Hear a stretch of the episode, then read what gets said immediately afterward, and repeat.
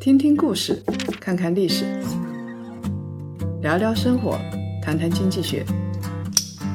欢迎大家收听《谈谈》，大家好，我是叶檀。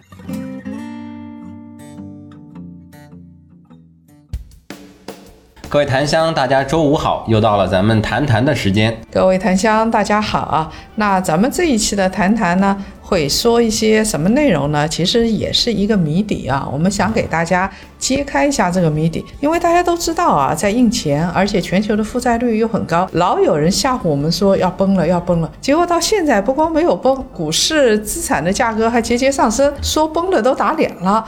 他们又没有付出真金白银，相信他们的就惨了。所以这个东西我也搞不清楚到底是怎么回事儿。今天呢，咱们两个就来给大家揭晓一下这个谜底哈。易老师说搞不清楚有点谦虚了。咱们那期节目标题“二零二一年大家别存钱了，投资吧”。呃，是。你看发了之后，这个股市涨了多少？大涨特涨啊！从二零二零年到现在呢，世界经济是减速的，因为疫情之下啊，除了中国啊、越南这少数几个国家，其他的国家都在跌。啊，什么金砖四国现在已经变成吃土四国了。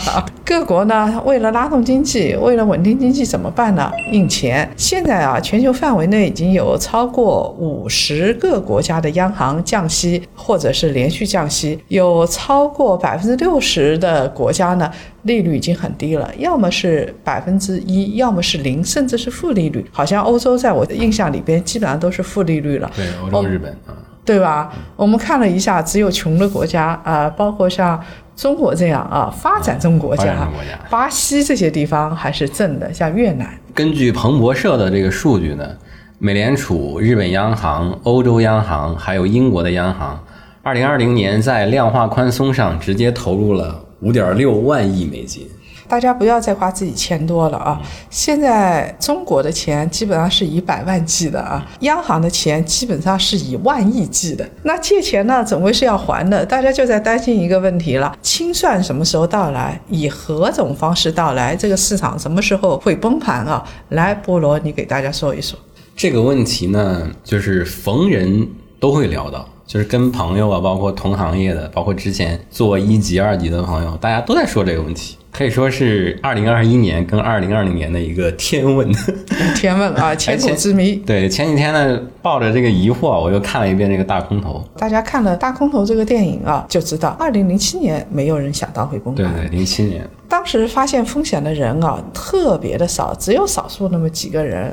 人间间，他看到了，但是现在不一样，现在大家都觉得是泡沫，经济又不好，股市还这么涨，大家都觉得，哎呦，有可能会跌，但是它就是不跌，所以现在预测空的人很多，但是你真要去做空呢，就会亏钱。对，比如你做空特斯拉、比特币，就完蛋了啊！二零二零年你要做空人民币、做空这个美国股市、做空日本股市，那就完蛋。所以现在基本上是看空，但是做多，今朝有酒今朝醉，股市也就越来越高。现在基本上大家都盯着这个美联储的这个信号，就是他们说一句话，里面用一个词，大家都紧张的不得了。最新一次议息会议是二零二零年十二月，很多美联储官员就提到缩减购债规模的问题，那大家听着就汗毛直竖，因为现在整个市场上升，多亏了美联储啊！如果他真的要缩减购债规模了，那也就意味着流动性要下降，大家就很害怕。美国货币政策什么时候转向？一般来说，它。加息加个五六次之后，就是市场下行之时。那现在美联储会缩减购债规模吗？会加息吗？一旦加息的话，我们就预计到市场会下行了。我相信啊，在保罗·沃尔克之后，没有美联储主席有勇气真的敢关上水龙头。截止到二零二零年十二月份的时候啊，美联储的资产负债表已经是七点四万亿美金，已经创纪录了。疫情之前呢是四万亿，所以呢，为了这个应对疫情，它又增加了将近一倍啊。到了二零二零年六月中旬之后，美联储的资产负债表就开始收缩了，六月份降了两千四百八十亿美金啊。有一个德意志银行的分析师说，美联储疫情时期的紧急的流动性工具啊，就逐渐逐渐的退出了，但是总体来说没有结构性的变化，因为量化宽松和其他贷款工具的实施啊，美联储的资产负债表的规模到年底会再次攀升到八点三万亿，是二零二零年的两倍。有人会觉得美联储还会这么扩张，已经到增长极限，应该没有什么空间了。但是我想跟大家说的是，没有最高，只有更高。对，其实美联储这个看着它是扩表扩了快一倍了，但是如果是按照这个欧洲跟日本的这个节奏的话。这个上限大家预计啊，能到十一万亿，甚至二十五万亿美金。如果美联储的资产负债表真的到二十五万亿美金的话，到时候我不知道它会创出多少个新高。也就是说，股市还会涨，房地产还会涨，贵金属还会涨。所以就是随着这个 QE 不断的增加，大家都担心美国也会日本化。什么叫日本化呢？就是三低和三高。三低就是低利率、低通胀、低增长；三高呢就是高福利、高货币、高债务。所以有分析说啊，未来十年甚至更长的时间里头，美联储啊和其他的央行资产负债表还会继续爆发式的增长。德意志银行的美国首席经济学家就预计了，美国债务跟 GDP 的比例到二零二零年会超过百分之一百，到二零三零年。会接近百分之一百四十，也就是说，别担心，到二零三零年之前，市场还会涨。对，这只是一个开始。说这个不是空穴来风啊，根据这个历史统计，出现危机之后的货币政策、刺激政策退出的时间表，一般来说，这个货币政策退出会在三十个月以后，最短要三十个月。就是最短是三十个月，那大家可以算一算啊，两年是二十四个月嘛，也就是说二点五年嘛，货币政策退出。但是呢，它的实质啊，就滞后期更长，会长达六年。大家也可以看到，就是从零八年到零八年之后是到一四年，呃，一退出就受不了了，退出没多长时间就爆发危机啊，对，互联网泡沫崩溃了啊，然后呢，欧债危机嘛，哎，欧债危机了，所以啊。它一退出，只要是有点影子，这市场就开始风吹草动了。因为经历一轮大的这个衰退之后，经济修复是需要时间的。嗯，比如你像这次疫情来了之后，整个这个经济的结构其实发生了很大变化，很多行业它其实它是回不去了。嗯，就是经济它内部调整，这些企业该不行的不行，然后该这个起来的起来，它都是需要时间的。给了时间也没用。我就担心啊，这个弹性已经丧失了。有一件事情，弗里德曼是没有想到的，他只是说要放水，要放水。现在大家真的放水了，但是放水之后的话，有了依赖症了。我们也探讨过，就是僵尸企业越来越多，因为它死不了，它市场无法出清。所以呢，现在这个市场里边为什么抱团取暖，跟这个事情也有关系。很多企业是不好的。头部企业就那么两家，如果是这样子的话，它越放水，市场越往上涨，但是市场的效率越低。就是大家为了自身的这个安全，对，就选择这个最保险的。等于说，这个金融机制它整个的包括什么呃价格发现啊，包括这个供需调整啊，这些的功能都有一点失效，基本失效，在我眼里。现在央行确实也是各个国家也是进退两难。你想啊，如果是我过早激进的退出宽松政策，市场肯定崩盘，经济肯定崩盘。我如果不退出，又有依赖症。现在中国的情况还算稍微好一点，因为中国央行好像一直强调的是稳健，而且这两年一直是在局部收紧的，所以才会出现一些泡沫的崩溃。你比如说比特币崩溃了，或者是有一些信用债崩了。这个就是中国央行在逐步收的结果，其他的国家基本上都是在放的。对，就是作为央行，它要给自己留一些空间跟退路，要不然我这个再出现更惨的情况，没有牌了。中国央行现在其实表面上是稳健，其实是略有收紧。这个收紧啊，就跟打牌一样，是在给自己手上留下一些牌，留下一些王炸。万一到时候全球经济真的不行了，我还有一些排除。在二零二零年十二月的时候，联邦公开市场委员会啊说，继续每个月购买一千两百亿美金的资产，包括八百亿美元的国债和四百亿美金的 NBS。呃，我觉得呃有必要跟大家解释一下，可能有一部分听众那个金融知识有一点欠缺啊，就是它这个刺激大概分三部分。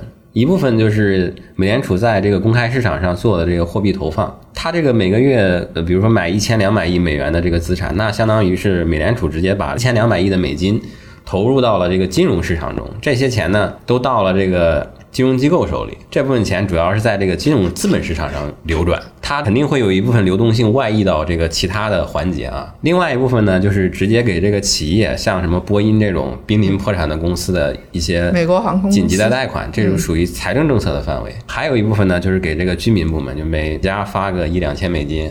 你算下来，其实全国也发了上万亿了，发了两轮了嘛。嗯，那什么时候美国不再宽松了呢？鲍威尔说了。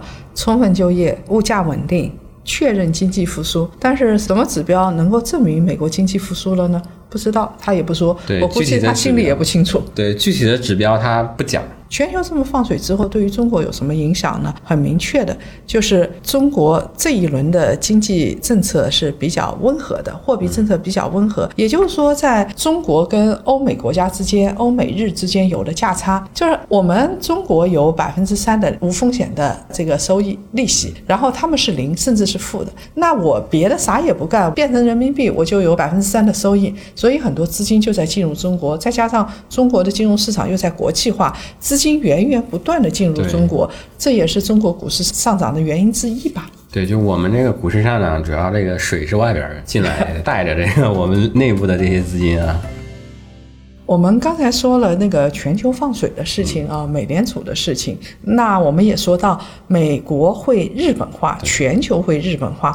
我们现在就来说说。那日本本土是怎么样的呢？大家都说日本话，日本一直是高负债，但是股市却创出新高。而且我看过一本书，就是《低欲望社会》啊。大家有没有去看过优衣库或者是无印良品？都是黑白灰，黑白灰新冷淡风的啊。大家就觉得说，哎呀，日本人好有腔调啊，性冷淡风，这个审美好高级啊，高级什么呀？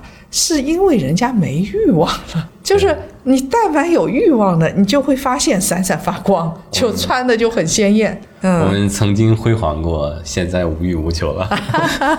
所以日本就告诉了我们，如果是负债率高、流动性泛滥、老龄化社会，会把我们带到哪儿去啊？日本没有崩盘。跟我们设想不一样。我记得这十年，我听到过太多次的说日本要崩盘了，哎，它居然没有崩。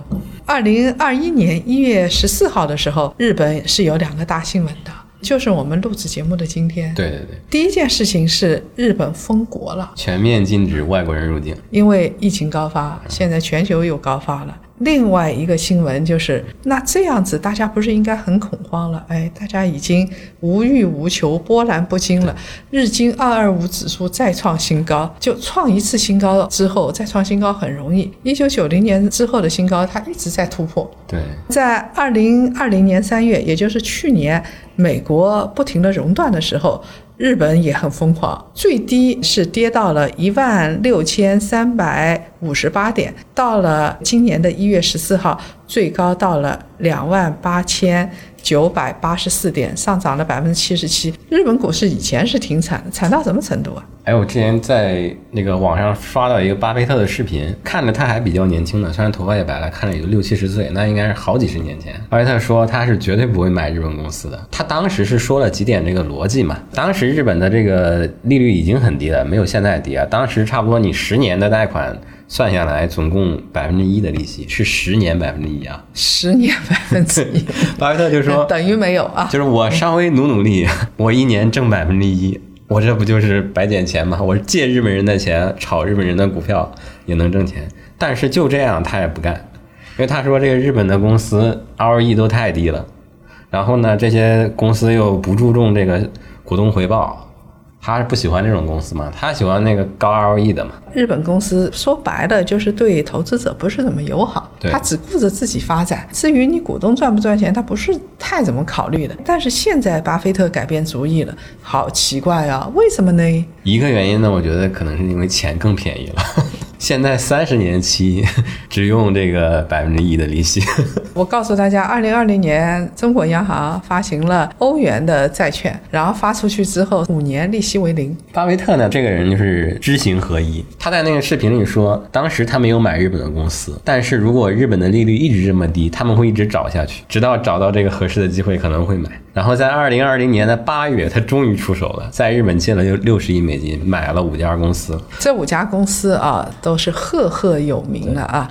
伊藤忠、丸红、三菱、三井、住友，你说吧，这些公司都是大公司，而且给的产品又很好，或者是贸易的能力又很强。对，像这个三井物产，就是他自己有很多矿产嘛，然后又做这个大宗的贸易。今年那个大宗涨价嘛，巴菲特这个 出手还是很精准的。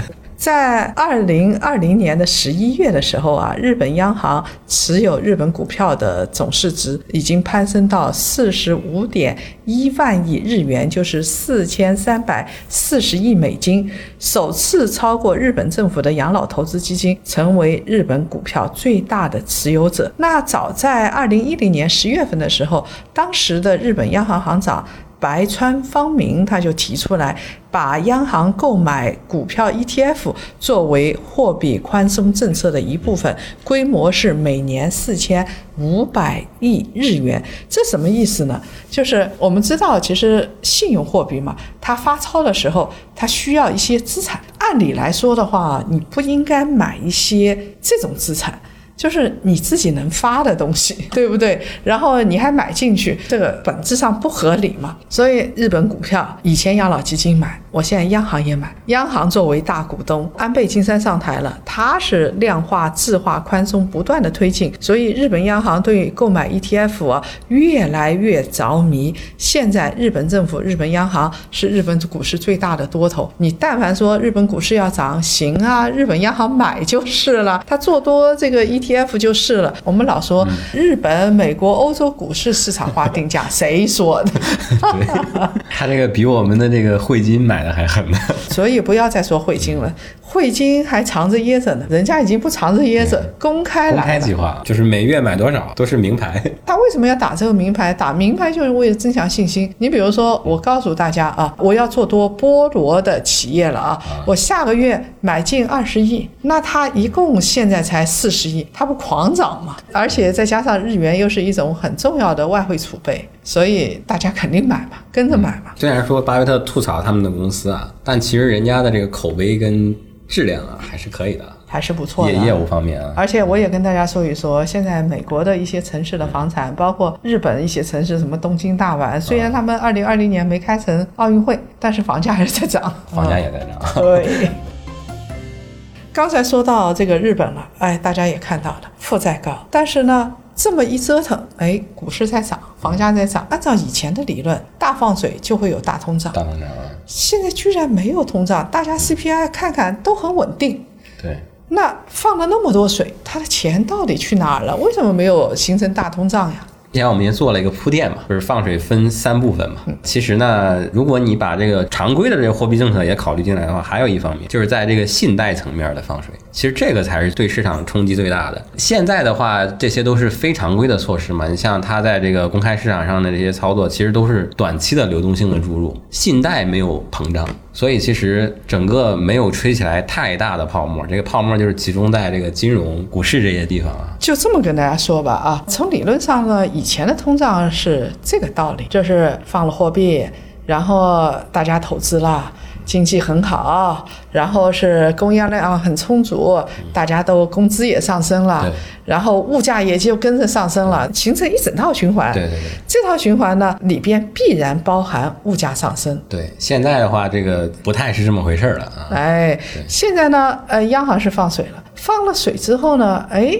这个钱啊，居然没到实体经济里边去。现在像航空公司或者我们说的这些娱乐公司，他现在敢投资吗？不敢投资啊！不敢投资的话，物价就上不去。上不去之后，这个钱呢又多出来，多出来，那你给我企业是吧？在中国是这样，你给我企业是吧？你给我银行是吧？行，你不管呃给到哪儿，最终的归属都是房地产钱。对不对？对，你不管给企业还是给金融机构还是给谁，最终归属房地产。现在美国是这样子的，你不管给谁，他先救命，然后是金融机构，到最后股市。包括像中国也是嘛。我们去年年初的时候，深圳不是专门打击这个企业拿贷款去炒房子、炒股票？所以我们看啊，表面上是救实体，但是呢，实体第一。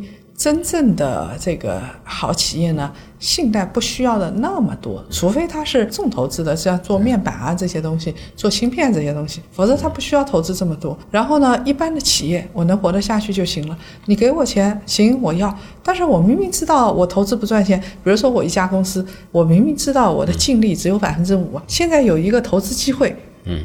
它收益是百分之十，那你说我难道还投实体吗？我当然去投那百分之十了喽。简单的数学。现在呢，同样也是如此。我们看到现在没有产生一个物价的大幅上涨，但是我们看到产生了资本货币市场的急剧上涨。你比如说，我们看到大宗商品在上涨嗯，铜上涨百分之二十吧，铁矿石在上涨啊，这个是去年年底的。股市在上涨，房地产市场个别城市在上涨，其实上涨的都很厉害的。物价呢，按理来说应该上涨。但是给抑制住了。其实像这些年消费品，大家感受的比较深的就是猪肉涨过，其他的倒真的哎，房租涨，房租涨也是因为资产端是吧？因为房价涨嘛。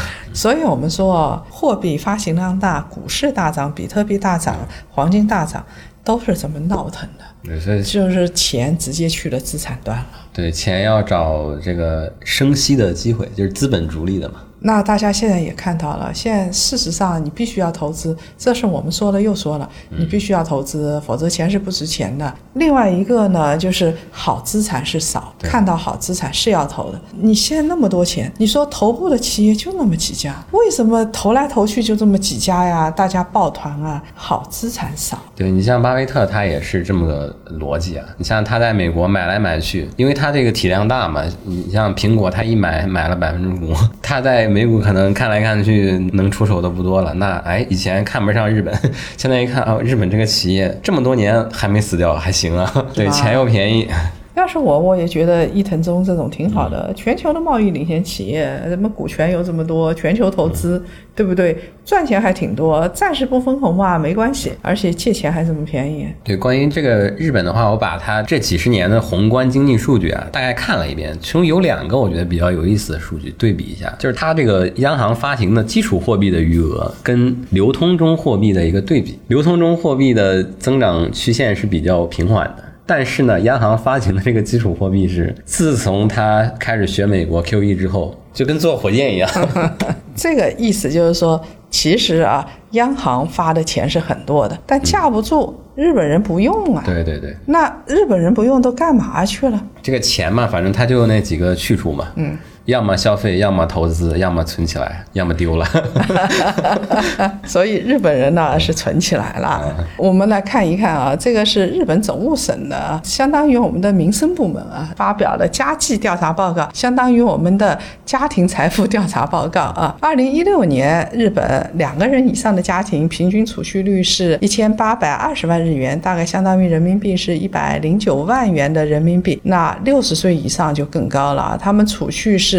两千三百八十五万日元，相当于一百四十三万元的人民币。在日本，我就觉得很正常啊。你要说我存了几百万日元，根本不算多的。六十岁以上的人存个一亿块钱，很正常的事儿。在中国，中国也会达到这一点。中国也是蛮多的，像一线城市的这些老年人，是吧？一套房上千万，拿个六套房就六千万了啊！所以日本的瑞穗证券就预测，日本的老年人就一共持有十一万亿美金的金融资产。这些金融资产它主要是银行、债券、股票、信托、保险这些。因为一朝被蛇咬，十年怕井绳嘛，土地啊、房产啊这些实物资产倒是买的比较少。二零一七年的时候，日本总债务是九万亿美金，百分之九十以上是持有在日本。国民手中，也就是说，日本人啊，一方面存钱，另外一方面买金融资产。你股票买，你发债买，国债买，这个企业发债买。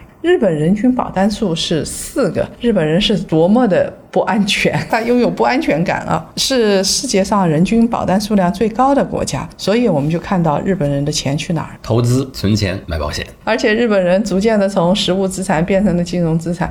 他们以前到美国买，买了之后发现，哟，房价会跌，美国人坑了我们一把，所以他们现在买金融资产。日本人还是有经验的，最早他们买的是什么矿产的码头啊这些东西都买，后来呢买土地啊买这些东西，现在呢就买金融资产。所以最近就有统计说，婴儿潮这一代人在老去，有可能呢房价会下跌，因为婴儿潮这一部分人啊，他们就特别爱买实物资产，但是呢现在这一代年轻人啊，就特别喜欢买金融资产，买买什么量化基金啊之类的。所以以前我们知道放水会造成通胀，因为金融体系不发达，金融产品没有那么多。现在呢，金融体系发达了，放水之后啊，金融资产的价格上升，还出现了比特币、以太坊这些突破想象的东西。当然，我在这儿跟大家说的是，我们说这些东西绝对没有说推荐买的意思。我自己也没买，三万多美金了，我去接盘干什么呀？结论就很明确，我们觉得日本的现在有可能就是全球的未来。好。这一期的节目呢，就到这儿结束了。好的，各位，咱们下期再见。好，我们下期再见。